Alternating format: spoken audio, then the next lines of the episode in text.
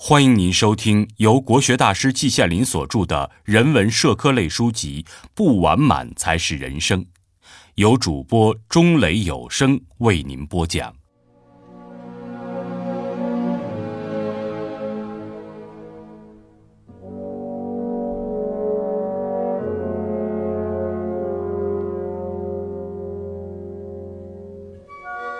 新年抒怀，写于一九九四年。一月一日，除夕之夜半夜醒来，一看表是一点半钟，心里轻轻一颤，唉，又过去一年了。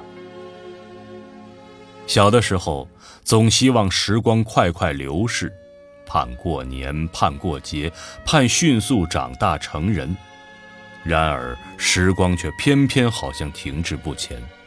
小小的心灵里溢满了愤愤不平之气，但是，一到中年，人生之车好像从高坡上滑下，时光流逝的像电光一般，它不饶人，它不了解人的心情，愣是狂奔不已。一转眼间，两岸猿声啼不住，轻舟已过万重山，划过了花甲，划过了古稀。少数幸运者或者什么者的，滑到了耄耋之年。人到了这个境界，对时光的流逝更加敏感。年轻的时候考虑问题是以年计、以月计，到了此时是以日计、以小时计了。我就是这么一个幸运者或者什么者的，眼前正处在耄耋之年。我的心情不同于青年，也不同于中年，纷纭万端，绝不是三两句就能说清楚的。我自己也理不出一个头绪来。过去的一年可以说是我一生中最辉煌的年份之一。求全之悔根本没有，不虞之欲却多得不得了。他们压到我身上，使我无法消化，使我感到沉重。有一些称号初戴到头上时，我自己都感到吃惊，感到很不习惯。就在除夕的前一天，啊，也就是前天，在解放后的第一次全国性的国家图书奖会议上，在改革开放以来十几年的，包括文理法农工医以及军事等等方面的九万多种图书中。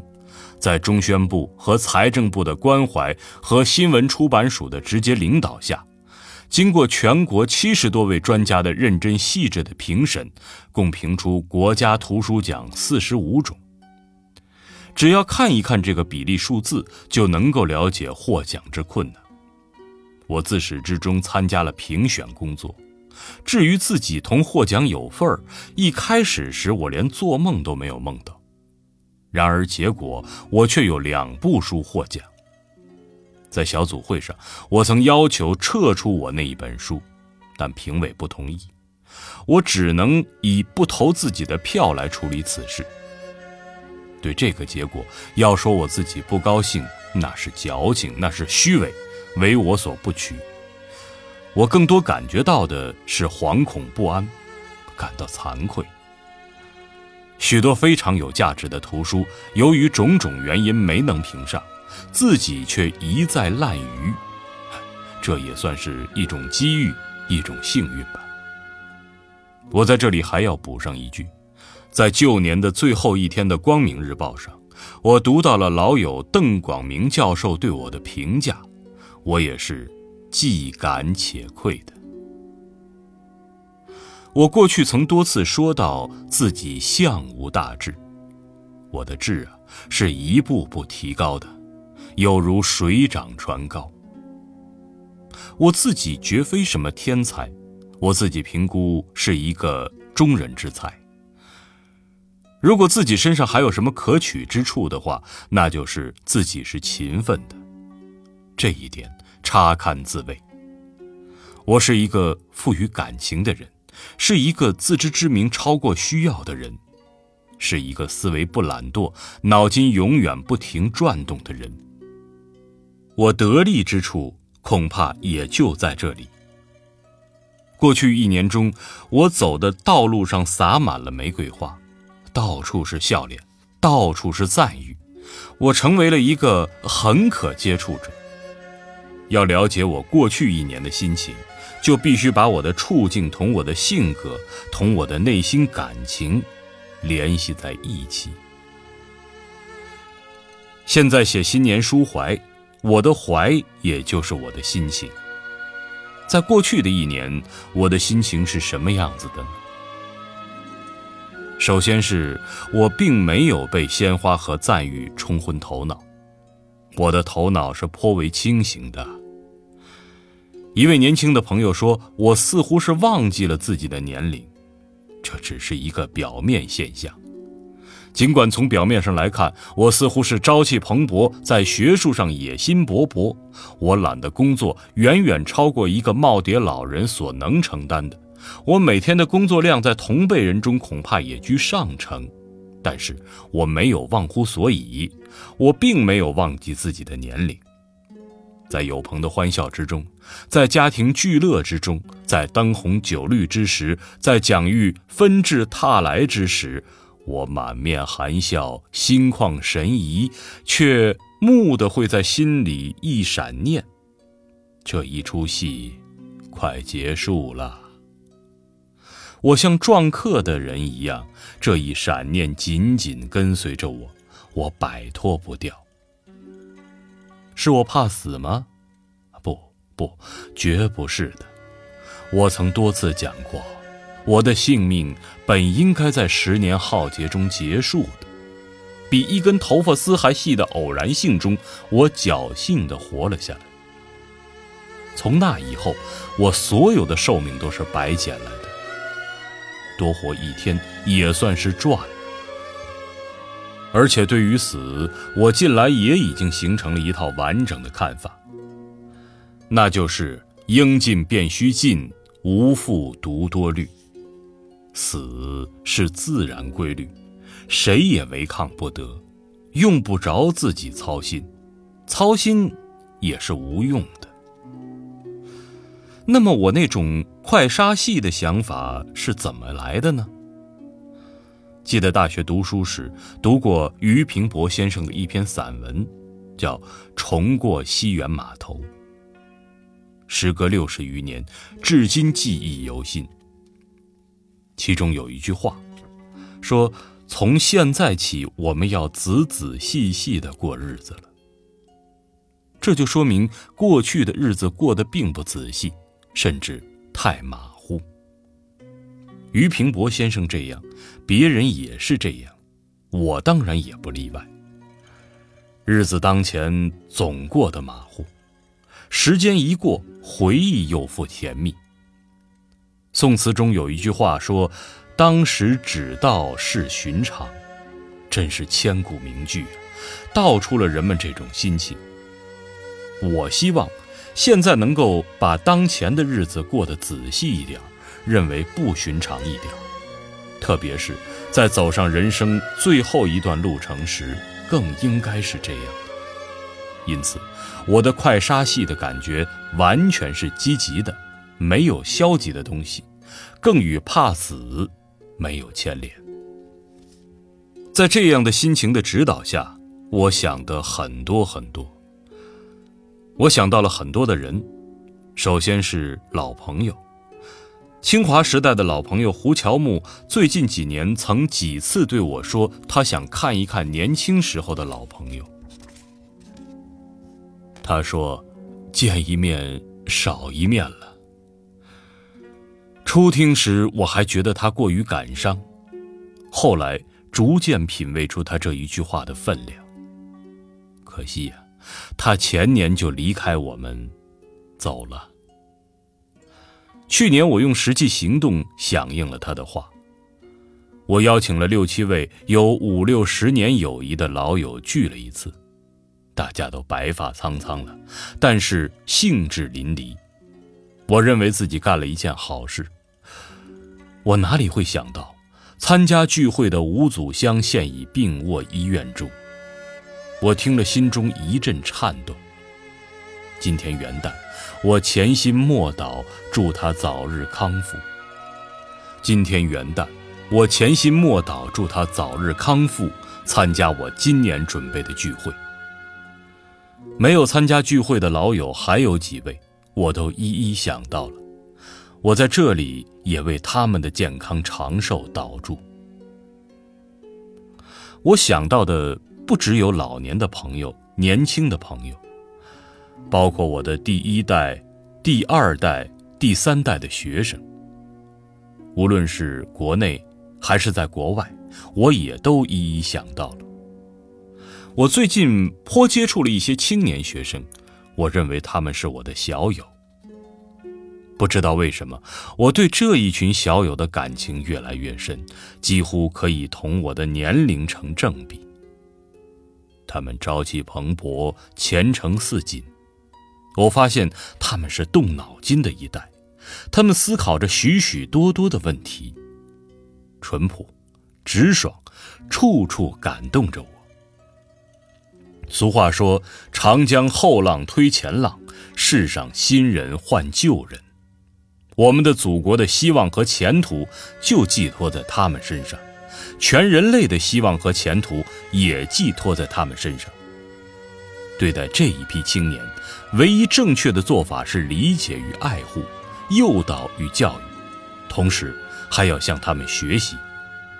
这是就公而言，在私的方面。我同这些生龙活虎的青年们在一起，他们身上那一股朝气充盈洋溢，仿佛能冲刷掉我这一身的木气。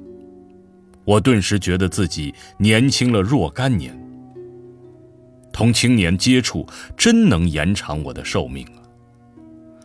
古诗说：“服食求神仙，多为药所误。”我一不服食，二不求神。青年学生就是我的药师，就是我的神仙。我企图延长寿命，并不是为了想多吃人间几千顿饭。我现在吃的饭并不特别好吃，多吃若干顿饭是毫无意义的。我现在计划要做的学术工作还很多，好像一个人在日落西山的时分，前面还有颇长的路要走。我现在只希望多活上几年，再走上几程路，在学术上再多做点工作，如此而已。在家庭中，我这种杀戏的感觉更加浓烈，原因也很简单，必然是因为我认为这一出戏很有看头，才不希望他立刻就杀，因而才有这种浓烈的感觉。如果我认为这一出戏不值一看，他杀不杀就与己无干，淡然处之。这种感觉从何而来呢？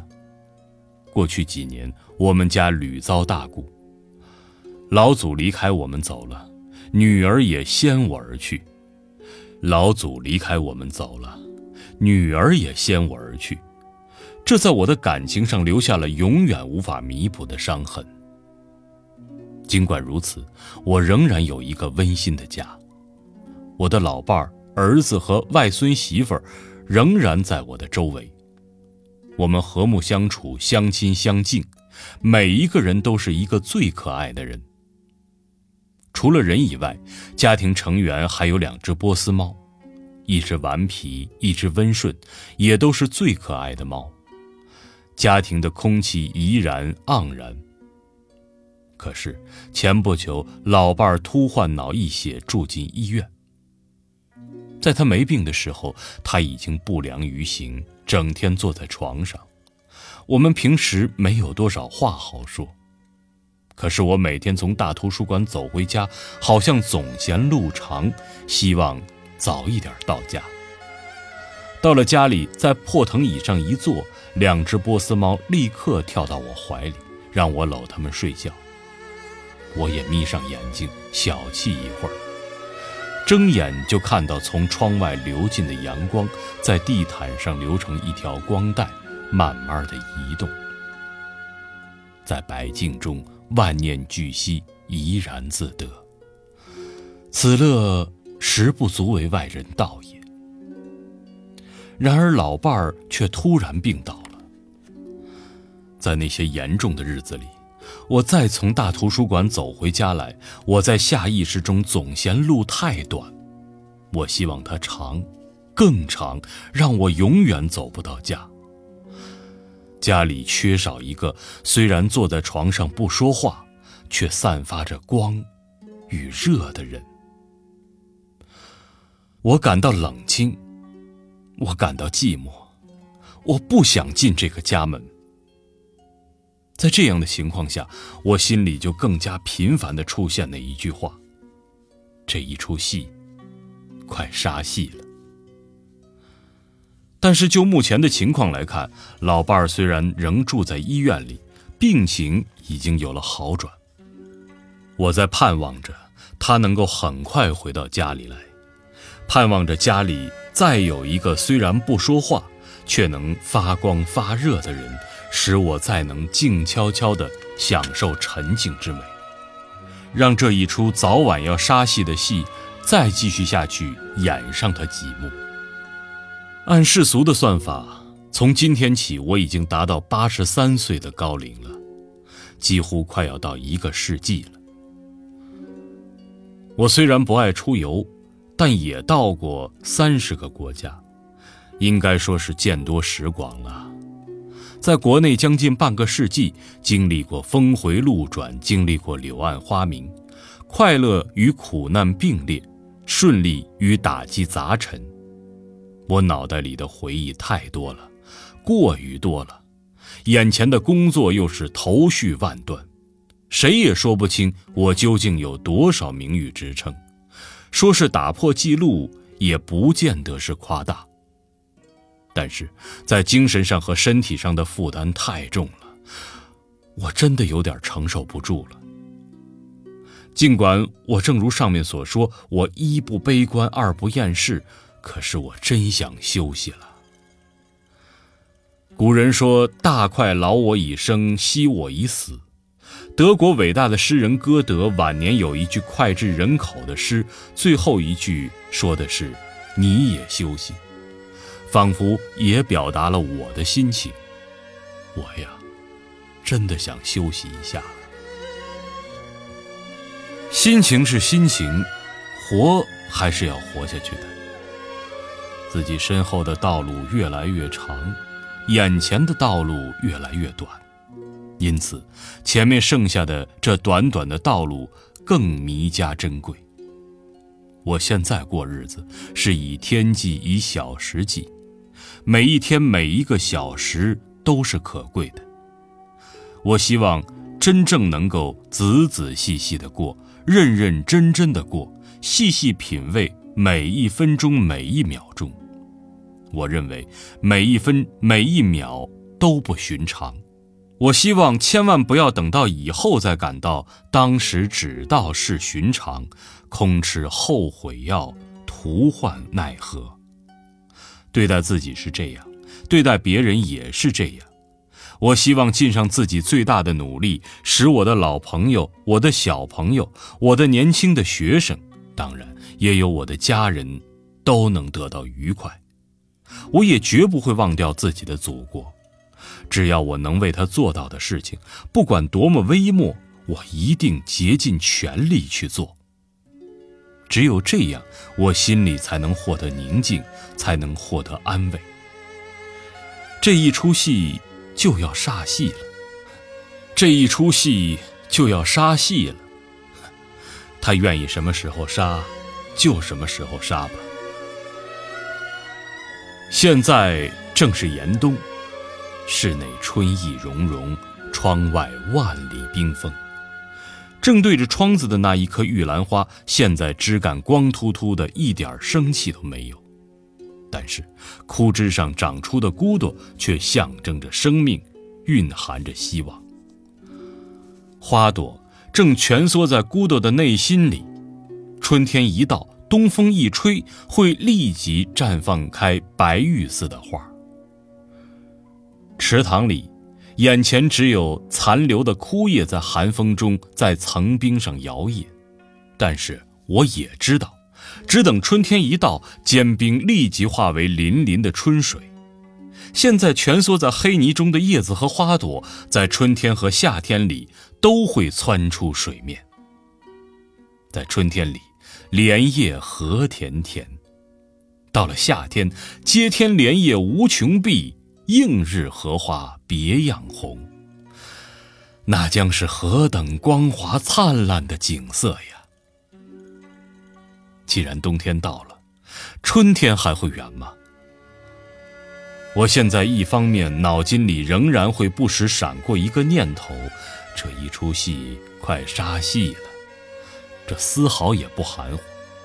但是另一方面，我又觉得这一出戏的高潮还没有到，恐怕呀，在杀戏前的那一刹那才是真正的高潮，这一点也绝不含糊。季羡林。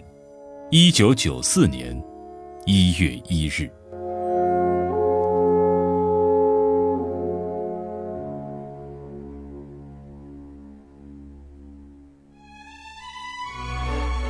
亲爱的听众朋友，本集已播讲完毕，感谢您的收听。